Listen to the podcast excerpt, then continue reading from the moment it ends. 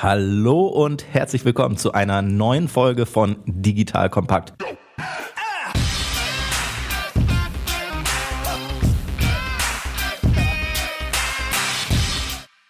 Mein Name ist Joel Kaczmarek und heute reden wir wieder über das spannendste Thema, was es gibt auf dem Planeten. Sales. Was wäre die Welt ohne? Mir gegenüber sitzt der völlig durchnässte und kalt angerauschte, aber jetzt mit einem Tee sich aufwärmende Gero Decker. Gero, wie geht's dir? Mir ist heute ganz, ganz doll kalt und ich bin ganz doll nass in den Haaren, weil ich Fahrrad gefahren bin, trotz Regen. Aber danke der Nachfrage, Joel. Das ist doch perfekt. Die beste Voraussetzung, um heute zu reden über das Thema Key Account Management. Wunderbar.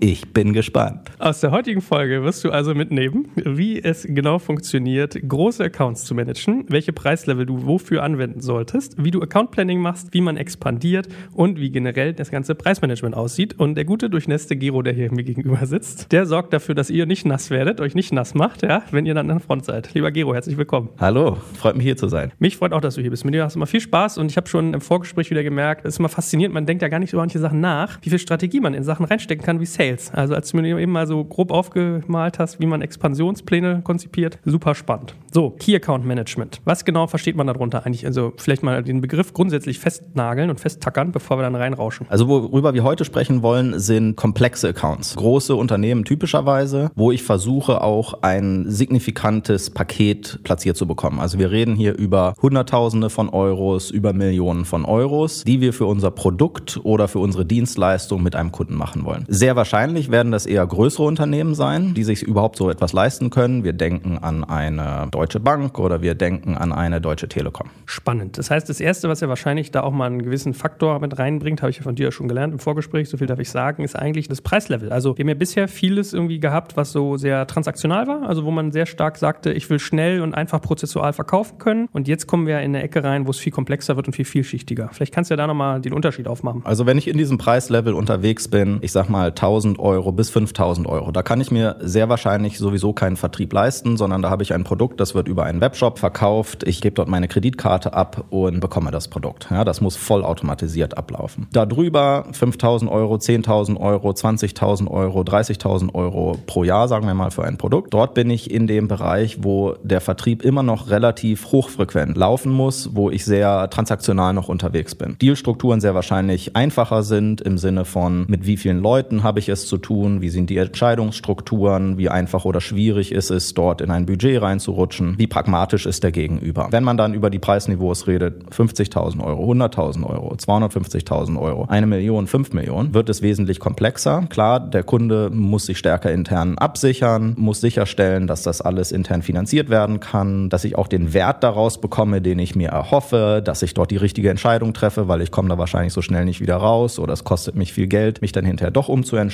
Insofern ist es einfach von der Komplexität her, von der Haptik, wie es sich anfühlt, sowohl für den, der dort etwas platzieren möchte, als auch für den, der etwas dort kaufen möchte, ist es für beide relativ kompliziert. Gut, das ist ja eigentlich auch naheliegend. Ne? Wenn man viel Geld investiert, hat man vor allem auch hohen Erwartungsdruck auf beiden Seiten. Wenn ich viel zahle, will ich auch viel Leistung für haben. Wie gehst du denn daran? Was sind so deine ersten Schritte, wenn du über das Thema nachdenkst? Also erstmal muss ich natürlich verstehen, was treibt den Kunden um? Was steht auf seiner Agenda? Was sind die dringenden Probleme? Was muss in den nächsten drei Monaten, sechs Monaten, zwölf Monaten, 24 Monaten Monaten gelöst werden? Was sind die Hot Buttons? Was treibt die Leute um? Wo kann ich wirklich einen großen Mehrwert erzielen oder helfen, diesen zu realisieren beim Kunden? Jetzt ist die erste Frage, wie komme ich denn an diese Information ran, was den Kunden gerade umtreibt? Bei gelisteten Unternehmen fängt man zum Beispiel an mit dem Annual Report. Es gibt jedes Jahr eine relativ umfangreiche Dokumentation, wo es ein Update gibt über das Unternehmen, was sind die strategischen Ziele, womit kämpft das Unternehmen gerade, die Top 5 Fokuspunkte des Unternehmens. Wenn man dort einen der kritischen Punkte mit adressieren kann, ist das natürlich super. Ja, man stelle sich vor, ich habe zum Beispiel einen Retailer, der in der Vergangenheit vor allen Dingen über Ladengeschäft offline verkauft hat und der jetzt zum Beispiel eine Omnicommerce-Strategie fährt und mehr auf Online-Kanäle mit einbinden will. Das ist eine Riesentransformation, die so ein Unternehmen zum Beispiel hat. Ja, man stelle sich vor, einen Walmart, was jetzt mit Amazon kabbelt. Ja, also mal wirklich ganz groß gedacht. Die andere Quelle ist natürlich Presse. Ja, ich gucke in Online-Medien, was passiert dort gerade? Gibt es dort neue Führungskräfte? Was treibt die um? Was ist auf deren Agenda? Was sind die Initiativen? In manchen Fällen Fällen sind sogar persönliche Ziele der Führungskräfte öffentlich einsehbar. Ja, ganz bekannt ist das Salesforce-Beispiel, wo der Mark Benioff immer sehr, sehr öffentlich seine eigene Agenda und seine eigenen Prioritäten und sein eigenes Bonusschema öffentlich macht. Und dort will man dann, also wenn ich jetzt zum Beispiel an Salesforce was Größeres platzieren will, wenn ich dort reinpasse in eine dieser großen Buckets, ist das natürlich schon mal gut. Dann gibt es natürlich noch eine ganz wichtige dritte Quelle. Das sind Partner, also zum Beispiel Beratungsunternehmen, mit denen man zusammenarbeitet, zum Beispiel die Big Four, Deloitte, KPMG, EY, PwC oder auch kleinere Beratungshäuser, die normalerweise sehr tiefen Einblick haben, was passiert dort eigentlich on the ground. Welche Initiativen stehen dort an? Was sind die Timelines? Aber auch was sind die Budgets? Für welches Thema wird 100 Millionen ausgegeben? Für welche Themen steht vielleicht auch nur 100.000 oder 200.000 Euro bereit? Natürlich will ich dann an die Themen rangehen, die Millionen Budgets auch mit sich ziehen und einen hohen Handlungsdruck innerhalb des Unternehmens haben. Dann ist natürlich der nächste Weg Groundwork, den man selber macht, indem man sich in dem Account vorhangelt, Beziehungen aufbaut zu verschiedenen Personen, die einem auch genau solche Informationen liefern können. Was treibt uns gerade um? Was sind die Projekte? Woran bin ich beteiligt? Wo formt sich gerade was? Wo ändern sich Prioritäten? Um da dann möglichst zum richtigen Zeitpunkt am richtigen Ort zu sein, um auch das richtige Thema zu platzieren. Gut, also erster Faktor, sich über Preisgestaltung Gedanken machen und was sozusagen da die Paketierung sein kann. Zweiter Faktor, sich Informationen herziehen, was die Unternehmen gerade beschäftigt. Was machst du dann? Gehst du dann eher erstmal in deine eigene Organisation und überlegst dir, wie du deine Strukturen aufstellst, um sozusagen mit solchen Leuten in Kontakt zu kommen oder gehst du schon relativ direkt drauf los? Ich muss mir relativ klar darüber sein, was ist meine Value Proposition? Was für einen Mehrwert kann ich dort anbieten? Typischerweise ist es so, dass ich ja nicht nur ein sehr eindimensionales Produkt hat, was genau nur ein Ding tut. Ja, also wenn ich jetzt natürlich, keine Ahnung, Videoidentifikation für Banken verkaufe, dann mache ich halt Videoidentifikation für Banken. Da habe ich nicht viel Kreativität, wo ich sonst noch was platzieren könnte. Ja, aber man stelle sich vor, ich habe ja eine Lösung wie jetzt unsere bei Signavio zum Beispiel. Ich helfe operative Strukturen zu verstehen und zu verbessern. Da habe ich natürlich ein Sammelsurium an Themen, wo ich mich einklinken kann und wo ich auch eine Story entwickeln kann, inwiefern das für den Kunden relevant sein könnte. So, diese Value Proposition habe ich entweder out of the box, weil ich irgendwie meine typischen vier, fünf Stories habe oder Use Cases, die ich platzieren kann, zusammen mit Produktdemos, mit Pitch dazu, mit Customer Success Stories von Leuten, die ganz ähnliche Probleme hatten, White Papern, die erklären, wie das geht und so weiter und so fort. Ja, aber das kommt dann alles später sozusagen ins Spiel. Die Frage ist, mit welcher Value Proposition gehe ich rein? Und bei den meisten großen Accounts ist es häufig so, dass ich mich an die verschiedensten Themen oder mit verschiedenen Use Cases oder verschiedenen Value Propositions Propositions auch vortaste, um dann zu gucken, was ist das, was ich zuerst und vielleicht am einfachsten oder auch am nachhaltigsten zunächst platzieren kann, was ist dann der zweite Schritt und so weiter und so fort. Also du gehst gar nicht mit einem festgenagelten Thema rein, sondern wirfst quasi fünf Sachen an die Wand und schaust, was hängen bleibt? Naja, also es ist nicht wie Dartpfeile werfen, sondern ich will natürlich in allen Gesprächen, die ich habe auf der Kundenseite, gehe ich immer rein auf Basis dessen, was ich weiß, gehe ich davon aus, du hast folgende Challenges, du bist dort und dort unterwegs, stimmt das? Oder sind es vielleicht ein oder zwei ganz andere Dinge, die dich umtreiben? Ja, also klassische Discovery, zu verstehen, was die Leute umtreibt. Dann natürlich ist dieser klassische Spannungsbogen, haben wir auch schon mal eine Folge zugemacht, die Story formulieren im Sinne von hier ist Handlungsdruck. Wenn du nichts machst, geht die Welt in Trümmer und morgen ist nichts mehr gleich. Und hier ist eine Idee für eine Solution oder einen Weg raus aus dieser unsäglichen Situation. Und guess what? Am Ende der Kette haben wir dort eine Rolle mitzuspielen und das ist der Teil, den wir tun können. Ja, also so läuft ja fast jedes Gespräch ab in dieser Kette. Am Anfang natürlich erstmal eher High Level. Ich sehe, liebe Bombardier, ihr verkauft gerade eure Zugsparte. N20 ich sehe, ihr wollt in folgende fünf Länder reingehen in den nächsten fünf Monaten. Oder was auch immer, ja, was der Aufhänger sozusagen ist. Und dann hänge ich mich dort rein, wie könnte dort eine Lösung aussehen. Und so taste ich mich natürlich vor. Eine ganz spannende Frage, die mich manchmal Leute fragen, ist, mit wie vielen Leuten muss ich eigentlich reden? Ja, einfach mal so als ganz einfache Metrik auf so einem Vertriebsprozess. Wir hatten mal einen Fall letztes Jahr, mit einem Großkunden sozusagen losmarschiert sind und wir bis zur ersten Bestellung, die wir bekommen haben, und jetzt darfst du mal raten, Joel, mit wie vielen Leuten geredet haben auf Kundenseite? 42. 154. mit 154 Leuten geredet. Ja? Also es wurde am Anfang relativ schnell klar, wo die Einflugschneise zu finden ist. Aber die Value Proposition war, guck mal, du machst hier was, aber löst nicht nur dieses eine Problem damit, sondern das, was du hier machst, hat Synergieeffekte für drei andere Themen. Das heißt, du kannst dir, damit du dieses Ding bezahlst, kannst du dir von deinen drei anderen Freunden hier intern auch gleich schon mal ein bisschen Budget abholen, damit wir das gleich richtig machen. Hat das natürlich ein bisschen komplizierter gemacht. Und die haben dann gesagt, ach, naja, aber wir wollen gleich schon mal ein Gefühl dafür bekommen, ist das jetzt nur was, was für diese dieses Konstrukt hier funktioniert? Oder gibt es vielleicht ganz andere Leute im Unternehmen, die noch Appetit haben auf so ein Thema? Ja, dann kommen solche verrückten Zahlen zustande. Und jetzt kann man nochmal zurückrechnen, wie viel Geld muss ich denn verdienen, damit sich Gespräche mit 154 verschiedenen Personen lohnen, bis ich überhaupt die allererste Bestellung bekomme. Ja, und das funktioniert natürlich genau nur für Deals, wo es um entweder signifikante sechsstellige Summen geht oder um siebenstellige oder achtstellige Summen. Ja, ich staune ja, dass ihr so ein großes Fenster da aufgemacht habt. Ich habe ja immer eher gedacht, versucht man nicht eher klein durch die Tür zu kommen und dann größer zu werden, wenn man drin ist? Ja und nein. Nochmal, das Thema Account Planning ist ein ganz, ganz wichtiges. Ein Gefühl dafür zu bekommen, wie funktioniert dieser Account, was treibt den um und was könnte quasi mein Weg rein sein. Und der Weg ist nicht nur eine Kette, sondern es kann sein, dass du wie so eine Art Spinne aufziehst ab einem gewissen Punkt und dann vier oder fünf oder sechs Ströme gleichzeitig hast innerhalb des Accounts. Und da kann es manchmal opportun sein, das relativ einfach und effizient erstmal zu machen, zu sagen, gib mir erstmal den ersten Deal. Die Gefahr ist aber, dass ich mich unter Wert verkaufe oder mit einem sehr geringen Price Point zum Beispiel dort platziere. Nehmen wir mal an, Deutsche Bank als Kunden gehe ich rein mit einem initialen Produkt, was für, sagen wir mal, 25.000 Euro platziert wird. Sag mal, hey, wunderbar, ich habe ein tolles Logo gewonnen, ich habe einen Deal, der ist jetzt nicht super klein, aber auch jetzt nicht super groß. Da verdienen wir schon mal Geld mit. Das Problem ist nur, wie komme ich denn jemals von diesen 25.000 Euro auf 2 Millionen? Guess what? Komme ich nicht, weil ich bin schon am Anfang durch die Tür gelaufen, ja, das ist der, der hier für 25.000 Euro Produkte uns verkauft.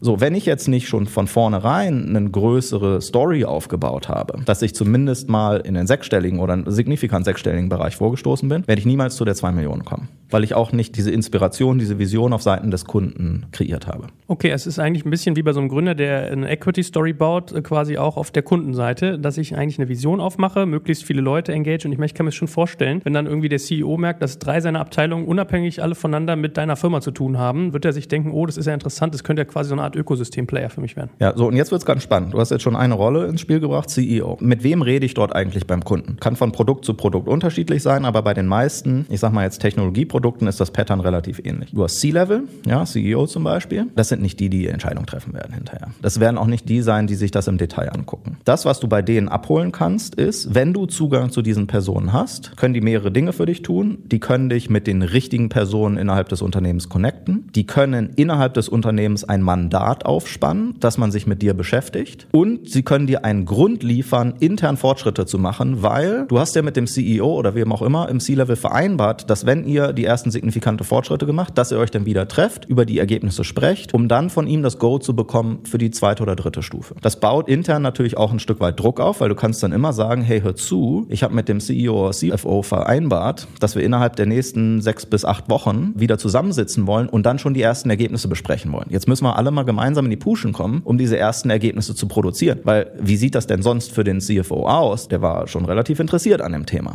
Ja, und dann kommt nichts. Dann wird er sich natürlich auch fragen, was passiert denn da bei mir intern? Also insofern ist das nicht zu unterschätzen, auch so eine Top-Down-Introduction in das Unternehmen reinzubekommen. Dann gibt es noch Bottom-Up-Introductions, die ich innerhalb des Unternehmens habe. Ich habe die Leute, die das tägliches Doing machen. Stell dir vor, du hast ein Softwareprodukt und du hast hinterher Nutzer von diesem Softwareprodukt. Diese Nutzer, die sind irgendwie zum Beispiel bei dir in den Marketingkanal mit reingekommen. Die haben sich ein Webinar von dir angeguckt, die haben irgendwie einen Content downgeloadet, die haben sich für eine Trial registriert oder wie auch immer du auf die gekommen bist. Das Schöne ist, klar, die kennen sich mit dem Thema aus. Die gucken aber natürlich sehr, sehr pragmatisch und auch ein Stück weit egoistisch auf dieses Thema. Wie hilft mir dieses Produkt, meine tägliche Arbeit besser zu tun? Ja, das ist sozusagen deren Blickwinkel. Deren Horizont vom Pricing her ist typischerweise 20, 25.000 Euro. Oh, das ist ja schon viel Geld. Ja, das muss gut verargumentiert werden. Dass da ein Produkt kommt, das vielleicht eine Million oder fünf Millionen kommt, da sagen die, das ist ja verrückt. Da fällt es mir jetzt schwer, den Case für aufzumachen. Ja, also ich würde mich jetzt nicht trauen, intern nach zwei Millionen Euro zu fragen, um so ein Thema anzugehen. Jetzt geht es um Bottom-up-Introduction innerhalb des Unternehmens, die Leute zu finden, die tatsächlich signifikante Budgets haben, die signifikante Initiativen vor der Brust haben und auf denen delivern müssen. Große Unterscheidung, C-Level lebt typischerweise im Morgen. Die machen sich Gedanken darüber, wo muss denn die Firma in zwei oder drei oder fünf Jahren sein. Das ist vor allen Dingen deren Fokus. Ein oder zwei Level tiefer, das sind die Leute, die im Heute leben. Die sagen, ich habe hier für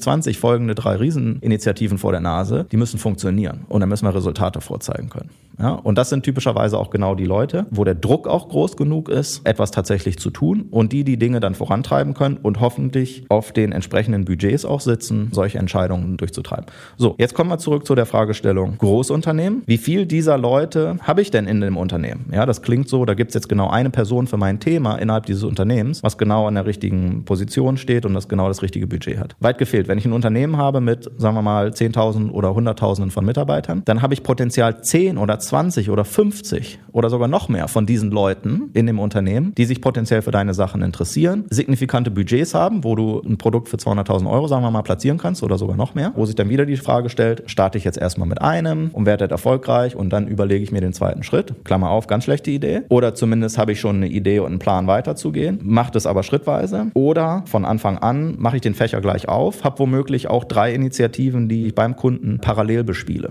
ja, um dann zu gucken, wer feuert denn zuerst oder macht es Sinn, die drei dann zu bündeln, aus Einkaufssicht zum Beispiel oder weil sie sich Arbeit teilen können. Aber kann sein, dass es da auch so eine Art internes Wettrennen dann gibt, wer mit dir dann als erster zum Zug kommt. Was wäre denn jetzt besser? Also ist Top-Down eher anzustreben oder Bottom-up oder ist das so ein Fall von kommt darauf an? Die wichtige Nachricht ist immer in diesen komplexeren Accounts, in dem Moment, wo ich genau nur einen Ansprechpartner habe, mache ich etwas falsch. Ja, weil da wette ich auf diese eine Person. Kann sein, dass die morgen ganz andere Prioritäten hat. Es kann sein, dass sie dich morgen nicht mehr mag. Es kann sein, dass die morgen auf einer ganz anderen Rolle sitzt. Es kann sein, dass die morgen gar nicht mehr bei dem Unternehmen arbeitet. Also das ist immer ganz, ganz gefährlich. Auf der Kundenseite gibt es natürlich immer Leute, die sich gerne in Stellung bringen, quasi der Single Point of Contact zu sein, ja, die das Thema zusammenhalten. Weil wenn es hinterher klappt, waren es sie, die das ganze Thema platziert haben und die sozusagen die ganze Ruhm und Ehre bekommen. Das sind die, die auch kontrollieren können, was mit dir passiert das sind die, bei denen sich quasi die Verhandlungsmacht dir gegenüber bündelt. Ist ja erstmal toll, ja, für die Leute, die auf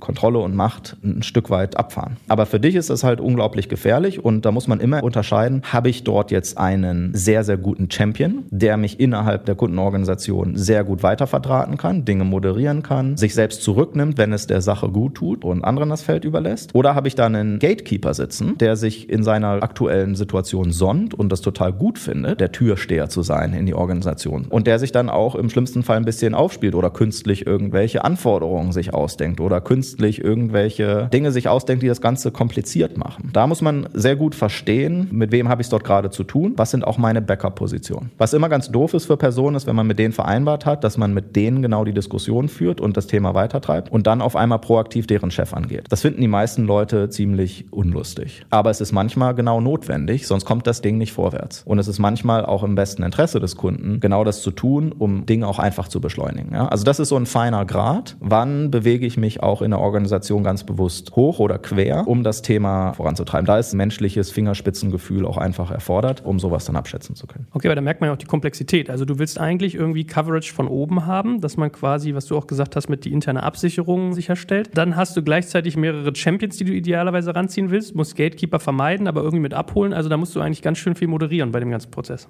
Absolut. Und die spannende Frage ist auch, wie baue ich dann intern mein Team auf, um dieser Situation zu begegnen. In dem Fall, was ich jetzt vorhin angebracht habe, 154 Leute, die abzuholen waren oder mit denen man zumindest interagiert hat. Wenn es genau nur eine Person wäre, die all das tut, wäre es erstens wahrscheinlich gar nicht möglich, einfach kapazitätstechnisch und zum anderen auch komisch, ja, weil du auch so eine Mehrschichtigkeit in der Beziehung aufbauen willst. Ja, du hast die Leute bei dir, die vielleicht eher zum Beispiel die Anwender abholen ja, und sich als die Ansprechpartner für die etablieren und sagen, guck mal hier, ich bin dein Trusted Advisor für alle deine Fragen rund um die Technologie und wir sitzen zusammen und machen das und so weiter und so fort. Der Vertriebler ist typischerweise der beste Freund des Champions, der das intern pusht und weitertreibt und hoffentlich als seine große persönliche Aufgabe sieht, das zum Erfolg zu führen. Manchmal ist der Champion gleichzeitig der, der das Budget hat. Manchmal, gerade in großen Organisationen, gibt es dann vielleicht noch ein oder zwei Ebenen höher den sogenannten Executive Sponsor. Das ist der, der quasi die Budgethoheit hat, aber auf die Guidance und die Expertise seiner Kollegen vertraut in unserem Fall des Champions, dort die richtige Wahl zu treffen, die richtigen Recommendations zu machen und so weiter und so fort. Champion ist Aufgabe des Vertriebskollegen,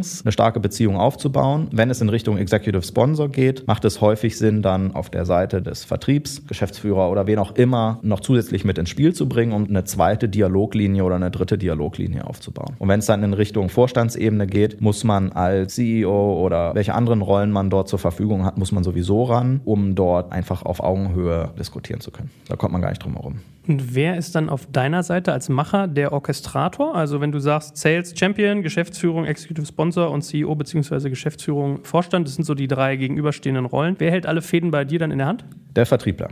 Also die engste Kommunikationsschiene zwischen dir und dem Kunden ist zwischen deinem Vertriebler und dem Champion oder den Champions. Und der Vertriebler orchestriert bei dir intern und der Champion orchestriert auf Kundenseite. Und der Vertriebler holt dann die richtigen Personen ran, macht die richtigen Schritte, stellt sicher, dass die richtigen Informationen an die richtigen Leute fließen, dass man Fortschritt macht, dass die vereinbarten Ziele, die man mit dem Kunden hat, also was man bis wann erreicht haben will zum Beispiel, dass das auch wirklich alles eingehalten wird. Ja, also der Vertriebler wird zum Orchestrator, ein Stück weit zu einem Projektmanager, zu einem Stück weit aber auch zum Visionär im Sinne von, was wäre jetzt der bestmögliche Weg reinzukommen? Ist der Stratege, ich sag mal, bei Account Planning wird der Vertriebler zum Schachspieler. Der muss quasi immer schon fünf, sechs, sieben Züge vorausplanen, um für die aktuelle Situation das bestmögliche Ergebnis rauszuholen. Wenn du das jetzt ein Stück weit versuchst zu quantifizieren, was glaubst du, wie viele Leute sind auf deiner Seite in so einem Prozess aktiv? Wie lange dauert es und mit welcher Wahrscheinlichkeit erzielt man Erfolg dabei? Also in solchen ganz komplexen Szenarien, wenn man das in drei bis vier Monaten schafft, ist das ultra schnell. Passiert manchmal, dann hat man Glück und alles geht super, super schnell, weil die richtigen Leute sofort klar sind, weil compelling Event total vor der Nase steht, weil man sich relativ schnell einig wird. Realistischerweise bei solchen großen Accounts neun bis zwölf Monate ist schon gut. Es kann sein, dass es noch viel länger dauert. Es reicht nicht nur zu messen, wann ist sozusagen der Lead aufgetreten, bis zur ersten Purchase Order, sondern es ist ja eine Reise. Bei diesen großen Accounts, wenn ich für, sagen wir mal, fünf Millionen Euro ein Softwareprodukt platzieren will, meistens passiert das nicht in einem Schritt, sondern es passiert in, sagen wir mal, drei Schritten oder fünf Schritten oder vielleicht acht Schritten. Diese Reise kann sein, dass zwischen der ersten Purchase Order und der dritten Purchase Order kann sein, dass das innerhalb von sechs Wochen geht, weil das super, super schnell ist und alles total sauber orchestriert ist. Kann sein, dass es bis zur zweiten oder zur dritten Purchase Order, dass da zwölf Monate wieder ins Land gehen ja, und da signifikant Arbeit drin steckt. Und so die anderen beiden Schätzungen, wie viele Personen bindest du mit sowas und welche Erfolgswahrscheinlichkeiten hast du? Sagen wir mal so vier bis acht Leute wahrscheinlich involviert. Je nachdem, wie viele Produktthemen zum Beispiel oder technische Themen noch sind, kann sein, dass dann noch mehr Leute involviert sein müssen. Sagen wir mal, dein Produkt oder deine Dienstleistung passt wie die Faust aufs Auge und es kann sozusagen plain vanilla eingesetzt werden. In dem Fall würde ich jetzt mal schätzen, so vier bis acht Leute ist realistisch. Und wie hoch ist die Wahrscheinlichkeit? Du hast ja jetzt eher so auf DAX 30 Niveau gleich angesetzt, aber sagen wir mal von zehn solcher Accounts, wie viele davon kriegst du wirklich konvertiert in Kunden? Das fällt mir schwer, die Frage so ganz einfach und pauschal zu beantworten. Ja, es gibt Leute, die laufen sich die Hacken wund und kommen da nicht zum Zug. Also wie wir intern arbeiten, ist typischerweise so, dass bei den ganz großen Accounts haben die Vertriebsmitarbeiter so fünf bis zehn, maximal 15 Target-Accounts. Telekom, Deutsche Bank und Siemens, sagen wir mal. Das ist sozusagen dein Spielfeld, auf dem du unterwegs bist. Für die Kollegen stellt sich das dann so dar, dass wenn sie einen dieser Accounts in signifikanter Form ausgebaut bekommen oder initial geöffnet bekommen, dass das durchaus sein könnte, dass sie ihre Ziele damit schon erreicht haben. Zurück zu deiner Frage, wenn ich sagen wir mal fünf oder zehn mir vornehme, ist es womöglich schon ein Riesenerfolg, sagen wir mal ein bis zwei davon bedient haben zu können. Also ich meine, ich frage mich so ein Stück weit, wie oft macht man Arbeit für die Tonne bei diesem unglaublich komplexen Prozess? Und ich würde denken, relativ oft. Also manchmal ist es ja so, wie du gesagt hast, Strategien ändern sich und können sie auch mal wieder zurückändern und auf einmal bist du wieder interessant. Aber mein Verdacht wäre, dass man da überraschend oft Arbeit macht, die vielleicht nicht zum Erfolg führt. Oder ist das falsch? Das ist ein Hauptthema im Vertrieb. Im Vertrieb ist es ganz, ganz einfach, ganz beschäftigt zu sein und ganz, ganz schwer erfolgreich zu sein. Da die Gratwanderung zu bekommen, diese Effizienz oder die Produktivität in die eigene Arbeit zu bekommen, erfordert vor allen Dingen Struktur und rein und raus qualifizieren von Opportunities, an denen ich wirklich auch arbeiten will und wo ich meine Zeit investieren will. Nehmen wir mal an, wir haben jetzt die Deutsche Bank und ich habe da drei Leute, mit denen bin ich irgendwie in Kontakt gekommen und die interessiert das total brennend, was du an Produkten oder Dienstleistungen anzubieten hast und du hast einen ganz tollen Dialog. Du kommst aber sehr schnell auf den Trichter, dass die eigentlich allein sind auf weiter Flur. Deren zugeordneten Budgetholder, die interessiert das Thema überhaupt nicht, es steht nicht auf der Agenda, es gibt kein compelling Event, ja, das Wort kann man gar nicht häufig genug erwähnen. Compelling Event heißt, es gibt den Zwang zu handeln auf Kundenseite. Es gibt etwas, was ansteht, das mich zwingt, etwas zu tun. Geld in die Hand zu nehmen, Arbeit zu machen, Dinge zu ändern. Wenn ich kein compelling Event habe, werde ich in 80 Prozent der Fälle nichts verkauft bekommen und in 20 Prozent der Fälle werde ich Glück gehabt haben, aber es wird sich hinziehen wie ein Kaugummi. Und es ist ein Vertriebsprozess, den ich auch nicht kontrollieren kann. Deswegen das allererste, worauf man schielt, wenn es jetzt um die Qualifikation geht, ist, wo finde ich denn diesen compelling Event? Und wo kann ich mich dort dranhängen? Wenn ich das nicht habe, da werde ich mir wahrscheinlich den Mund fusselig reden und ich werde vielleicht auch ganz viele Fans generieren, aber niemals mein Produkt oder meine Dienstleistung platziert bekommen.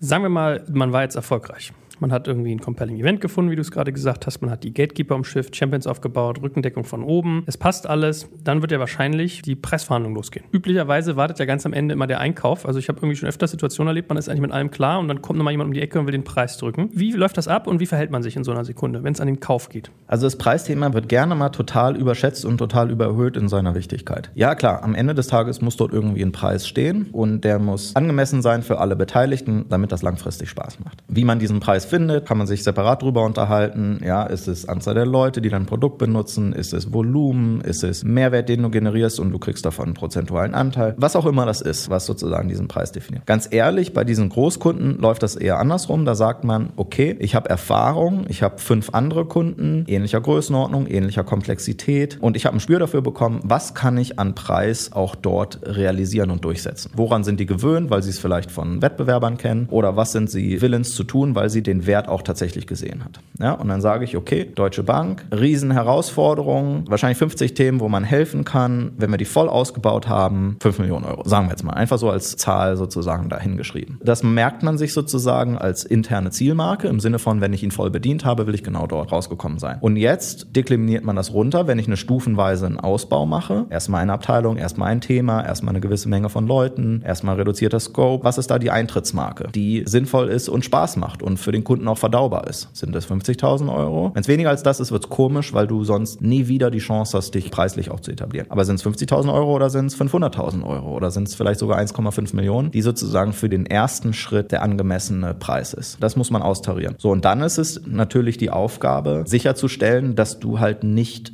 als Commodity daherkommst. Im Sinne von, das, was du anzubieten hast, gibt es genau auf die gleiche Art und Weise bei fünf anderen auch. Dann gibt es eine Ausschreibung, dann gibt es einen Vergleich, dann sagt er, ja, ist total toll, danke, dass ihr uns auf das Thema gestoßen habt, aber wir haben uns jetzt mal den Markt gestreamt und ganz ehrlich, für uns sehen die alle ziemlich gleich aus. Und jetzt gucken wir einfach mal, wer der günstigste Anbieter ist. Wenn ich in dieser Situation bin, ist es total doof. Schaffe ich es, keinen Wettbewerber zu haben in dem Rennen? Sehr unwahrscheinlich. Irgendeinen Wettbewerb wird es immer geben. Und jetzt ist die Frage, wie kann ich mich aber frühzeitig so positionieren, dass das, was ich gut kann und anders mache, als Wert wahrgenommen wird und als essentiell wahrgenommen wird auf Kundenseite, so dass ich dann hinterher klar immer noch einen Preis finden muss, der für alle Seiten passt, aber in dieses Rennen klar reingehe zu sagen, du bist mein präferierter Anbieter, wir müssen uns jetzt nur noch preislich einigen und vertraglich und vielleicht noch ein paar andere Themen. Nur wenn das schief geht, werden wir nicht zueinander kommen. Ja? Wenn das alles sauber durchläuft, dann werden wir in Zukunft zusammenarbeiten. Das muss immer das Ziel sein. Ja? Und dann ist es einfach ein Gespür. Ja? Und ob ich da nun mit einer Preisliste rankomme und dann Rabatte gebe oder ob ich ein ganz anderes Modell fahre. Ganz ehrlich, in diesen Großkundengeschäften ist das eher zweitrangig, sondern eher die Frage, was ist realistisch bei so einer Art von Account? Ganz ehrlich, es darf auch nicht zu niedrig sein, weil sonst ist auch auf Kundenseite überhaupt kein Commitment für das Thema da und du läufst so unter ferner Liefen. Also es hilft dem Kunden auch übrigens ein bisschen mehr Geld auszugeben, einfach um sich selbst zu zwingen, an einem Thema auch konsequent zu arbeiten. Hast du trotzdem so eine Marschrichtung, eine Orientierung vielleicht für Menschen, die jetzt zuhören und sagen, hm, wenn das so große Kunden sind, also Key Accounts sind ja so relevant, was ist so deine Strategie, wenn es um Preisgestaltung geht, wenn es um Hop oder Top, wie bold darf man auftreten? Wenn du keine Vorerfahrung hast, wie viel so ein Kunde für deine Produkte ausgeben kann, ist das eher so ein Experimentierfeld. Muss mal gucken, wo man sich komfortabel fühlt. In dem Fall, wo ich schon fünf ähnliche Kunden habe, ja, dann gehe ich natürlich damit rein, dass ich sage, das ist die Range, über die wir hier gerade reden. Das ist nicht unüblich, das ist bei anderen ganz genauso. Wenn es in dein Budget nicht reinpasst, dann müssen wir uns halt drüber unterhalten, ob wir nicht funktional oder Leistungsumfang, was auch immer, irgendwas rausnehmen und dann erst vielleicht in sechs oder zwölf oder 18 Monaten reinnehmen, wenn vielleicht bei euch sich intern auch die Überzeugung durchgesetzt hat, dass der Wert tatsächlich so hoch ist, wie wir uns das alles erhoffen. Oder sogar höher ist als das, was du jetzt momentan gerade glaubst. Lass uns doch als letzten Komplex auch noch mal ein bisschen über Expansion reden. Also sagen wir mal, du bist schon mit einem bestimmten Themengrößenkomplex durch die Tür gekommen und willst jetzt aufbauen. Ist das denn sozusagen der gleiche Prozess einfach nochmal repetitiv oder braucht man dafür andere Leute? Was für KPIs betrachtet man? Lass uns da doch mal ein, zwei Schritte nachzeichnen. Grundsätzlich ist es der gleiche Prozess. Sobald du einmal beim Kunden schon gesetzt bist, macht es dir das Leben natürlich wesentlich einfacher, weil in dem Moment hast du interne Referenzen, du bist schon als Supplier gelistet, du bist schon durch alle Risk Assessments mal durchgelaufen, man kennt sich, man hat schon einen gewissen Einblick in Themen und so weiter und so fort. Das heißt, du hast einfach eine bessere Ausgangslage. Und du kannst natürlich das immer das Argument verwenden beim Kunden, guck mal, in der Vergangenheit habt ihr euch auch für uns entschieden, wenn ihr jetzt noch ein zweites oder drittes Thema aufmacht. Für euch ist es immer besser, sowohl aus der Beziehung heraus, aber auch kommerziell beim gleichen Anbieter zu bleiben und jetzt nicht irgendwie noch einen zweiten und einen dritten hinzuzufügen. Also eine Standardisierung bezüglich der Anbieter, die ich habe, ist aus Einkaufssicht immer Gebot der Stunde. Das Wichtige ist, dieses Thema Account Planning die ganze Zeit weiterzumachen bei diesen großen Accounts. Da passiert auch immer etwas. Und da gibt es immer verschiedene neue Themen und Veränderungen, wo es sinnvoll ist, da am Ball zu bleiben. Und da ein ganz wichtiger Punkt. Es kann sein, dass Vertriebler auch ein Stück weit faul werden. Die sagen sich, ach, ich habe jetzt schon sozusagen die Low-Hanging Fruit habe ich jetzt geerntet, die zwei, drei typischen Einfallstore haben wir jetzt bedient, ist doch ein super Kunde, mit dem machen wir schon 180.000 Euro pro Jahr. Wenn die jetzt morgen oder übermorgen auf mich zukommen und sagen, das läuft doch total super, wir wollen ausbauen, ja klar, schreibe ich denen dann gerne ein Angebot und dann verhandeln wir über den Preis und dann verkaufe ich noch mehr. Aber mich jetzt hinsetzen und mir die Mühe machen und das alles richtig auszumappen, weiß ich nicht. Ja, ist jetzt nicht so mein Ding. Dann muss die Regel immer ganz klar sein, in dem Moment, wo ein Vertriebler nicht genügend Traction entwickelt und Momentum entwickelt innerhalb eines Accounts, ist es wahrscheinlich eine gute Idee, diesen Account zu übergeben an jemanden, der dort motiviert herangeht oder der dort auch mit frischen Ideen und frischer Energie an so einen Account rangeht. Woran merke ich das, dass nicht genug Traction auf einem Account drauf ist? Das merke ich immer dann, wenn ich momentan kein keine qualifizierte Opportunity beim Account laufen habe. So ganz viele Early-Stage-Gespräche, man könnte ja mal und vielleicht in der Zukunft und so. Da mögen die womöglich sehr, sehr happy sein mit dem, was sie heute haben, aber ich habe keine Traction bezüglich einer Expansion. Wenn dieser Zustand mehrere Monate anhält, sagen wir mal sechs Monate oder neun Monate hält dieser Zustand an, dann sollte man sich ernsthaft überlegen, diesen Account an einen Kollegen weiterzugeben. Aber dann lernen wir im Prinzip dieser ganze Expansionspfad, den orchestriere ich quasi von Tag 1 an und die ganze Phase hinweg durch. Also ich muss eigentlich schon einen Plan haben, bevor ich anfange. Genau. Wichtig ist auch, sich selbst immer ein Ziel zu geben und das als Sales Leader auch abzufordern. Was glaube ich denn realistisch? Wie viel Umsatz erzielt werden kann über welchen Zeithorizont? Gegeben dessen, was wir anzubieten haben, gegeben die Situation des Kunden, wo wir dort rauskommen können. Weil wenn ich nur mit so einer Art Best Effort da reingehe, dann gibt man womöglich zu schnell auf und geht einfach an den nächsten Account weiter. Und ich habe auch keine Messlatte, sage ich mal, um zu validieren, läuft das denn gut oder läuft das denn schlecht. Ja, weil wenn sich dann sechs Monate lang nichts tut und da keine Later Stage Opportunity raus entwickelt, irgendwas scheint da schief zu laufen. Entweder hast du am Anfang dich total verschätzt oder du hast nicht genug Aktivität oder was auch immer. Ja, und das ist dann wieder der Punkt, wo ich nachgucken muss, macht es vielleicht Sinn, jemand anderen draufzusetzen, weil der bei einem anderen Kunden einen ganz ähnlichen Pfad, der jetzt hier vielleicht sinnvoll wäre, schon begleitet hat oder auch einfach mit frischer Energie rankommt. Was sind so typische KPIs, die man liefern muss, wenn man auf dem Niveau verkauft? Also hast du da irgendwie so wiederkehrende Momente ausgemacht oder ist das individuell? Also die Hauptmetrik für Vertriebler in solchen Szenarien ist Umsatz, nichts anderes.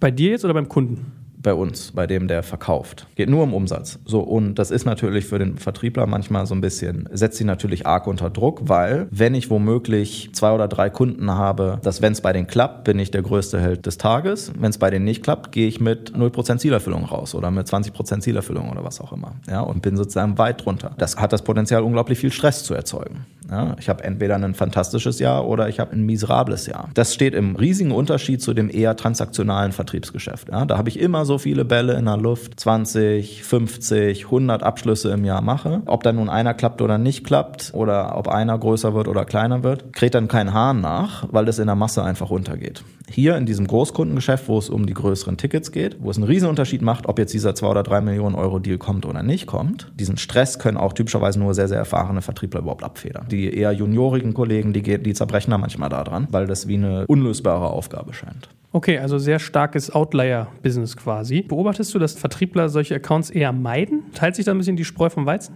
Der typische Karrierepfad ist, ich starte in leicht anderen Rollen, sowas wie einem BDR, SDR. Business Development. Business Development Rep oder Sales Development Rep, ne, wo ich Inbound Lead Qualification mache oder wo ich Outbound Lead Generation mache, sozusagen, aber eher so ein Volume Play. Wo ich dann einen Übergabepunkt habe, sobald ich einen Sales Qualified Lead habe. Kannst du bestimmt verlinken, die Folge, wo wir den ganzen Prozess mal auseinandergenommen haben. Das ist sozusagen häufig ein Startpunkt. Ich habe auch schon Leute getroffen, die finden diesen Job total super und bleiben da Jahre, Jahre lang. Aber das typischere Pattern ist, dass ich irgendwann überwandere in eine Vertriebsposition und dort fange ich dann eher mit kleineren Kunden typischerweise an. Aus zwei Gründen. Erstens ist es weniger komplex vom Vertriebsprozess her und zweitens ist es weniger schlimm, wenn ich es mal versemmle. Also wenn es da mit einem Account nicht funktioniert, on to the next. Also ich kann sozusagen aus dem Effekt schnell lernen, Dinge ausprobieren, mich selber kennen kennenlernen. Und dann werden im Laufe der Zeit die Accounts immer größer. Und die Profis, die sehr, sehr erfolgreich sind, kommen fast immer zwangsläufig am Ende des Tages bei diesen großen Deals an. Weil sie wissen, dass wenn sie ihre eigenen Fähigkeiten umsetzen, dass der Reward riesen, riesengroß sein kann. Also das Tolle an so Outlier hast du es genannt, ist natürlich 200, 300 Prozent Zielerfüllung. Kann ich wesentlich einfacher darstellen mit solchen großen Deals und großen Accounts, als wenn ich jetzt eine riesige Masse an transaktionalen Deals habe. Wenn es schlecht läuft, komme ich bei 50, 60 Prozent raus. Wenn es gut läuft, komme ich bei 130, bei 150 Prozent raus. Bei den großen, wenn es schlecht läuft, komme ich bei 0 Prozent raus. Wenn es gut läuft, komme ich bei 500 Prozent oder 800 Prozent raus. Ich würde aber mal mischen, oder? Ich wäre dann so ein Kandidat, ich hätte drei, vier kleine und einen großen Fisch, an dem ich abwackere. Ja, aber es ist eine andere Art zu arbeiten. Ja, es lenkt dich ab. Das ist immer dieser Faktor. Activity versus Productivity. Wo bin ich einfach nur beschäftigt und gerne mal reaktiv, weil gerade etwas auf dem Schreibtisch liegt? Wo kann ich mit meiner Zeit die größten Outcomes generieren? Ja, und da muss ich ein Stück weit zurückgehen. Da muss ich ein Stück weit strategischer rangehen. Haben wir vorhin gesehen, wie komplex und zeitraubend das sein kann, so einen großen Account anzugehen. Ja, wenn ich jetzt die Wahl habe zwischen, auch hier habe ich eine Preisverhandlung für einen kleinen Deal versus da drüben gehe ich schon wieder drei neue Leute kennenlernen, ja, wo ich mich frage, ob das überhaupt was bringt, gehe ich womöglich zur Preisverhandlung mit dem kleinen Deal, weil ne, was man hat, hat man.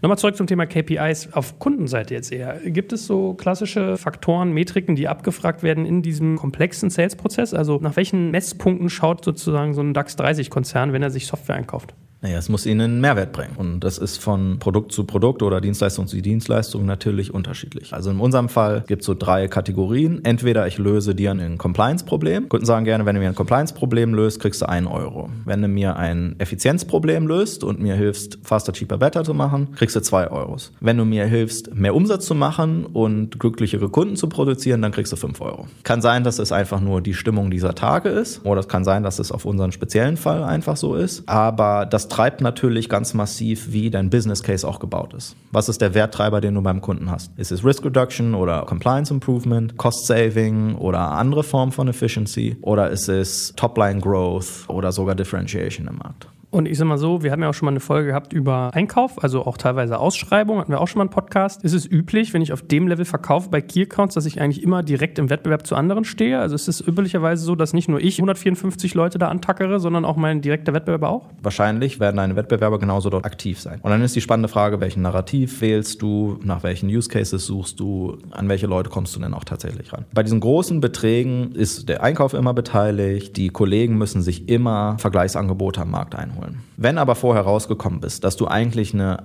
highly differentiated Lösung bist und eigentlich du der Einzige bist, der das wirklich sinnvoll kann, ja, es gibt andere Anbieter, die sind so ein bisschen ähnlich, aber die sind schon wesentlich, wesentlich schlechter. So, dann läuft es so. Und hier geht es dann typischerweise nur um diese Initial-Purchase Order. Bei deinem zweiten oder dritten, sobald der Expansion Path loslegt, bist du aus diesem Spiel schon typischerweise raus. Okay, mit dir, mit deinem Vertriebler haben sie alles ausgetüftelt, haben sich womöglich sogar helfen lassen, um Ausschreibungskataloge zu bauen oder was auch immer. Und dann holen die sich einfach zwei Vergleichsangebote an. Je nachdem, wie begeistert die von dir sind, hat das halt mehr oder weniger Einfluss auf den Preis. Wenn die sagen, ja, ist schon gut, aber irgendwie habe ich das Gefühl, das kriege ich bei den anderen auch, dann sagen sie halt, ja, ich finde dich schon ein bisschen besser, aber die anderen bieten günstiger an, gib mir den gleichen Preis wie die anderen, dann kriegst du den Deal. Das ist so, wenn du wenig differenziert bist. Wenn du hochgradig differenziert bist, dann sagen die, ihr habt hier einen Preis angeboten, aber ihr seid dreimal so teuer wie die anderen. Das kann ich intern nicht verargumentieren. Wie kriegen wir das denn jetzt geengineert, diesen Deal, damit ich das intern bei mir durchkriege? Die Größenordnung für mich sind grundsätzlich fein und das Zielbild, auf das wir hier hinarbeiten, ist wirklich für alle Beteiligten spannend. Aber wir müssen jetzt diesen ersten Schritt machen und müssen das irgendwie anders ingenieren. Gut, dann machst du den Deal halt nochmal auf, dann überlegst du, kann man dort kreativ was machen oder musst du halt preislich einfach da nochmal signifikant federn lassen. Und dann die Frage, was bedeutet das denn für zukünftige Ausbaustufen? Du kannst dann natürlich auch sagen, du, hör zu, wenn ich dir jetzt für die Hälfte des Preises das anbieten muss, also die Ausbaustufen, die wir, die nächsten fünf, die wir dort besprochen haben, ganz bis zum Ende hin, das wird für uns sich nicht mehr lohnen. Und dann machen wir den Deal jetzt noch und das war's noch und danach fahre ich meinen Effort auf Null runter. Ja, weil das Ziel ist für uns nicht mehr spannend genug. Es ist das, was du möchtest. Deswegen all diese Diskussionen kann ich natürlich nur führen, wenn ich eine stark genug Beziehung aufgebaut habe und den Bedarf geweckt habe und die Wahrnehmung, dass du wirklich mit Abstand, mit großem, großem Abstand der präferierte Partner bist.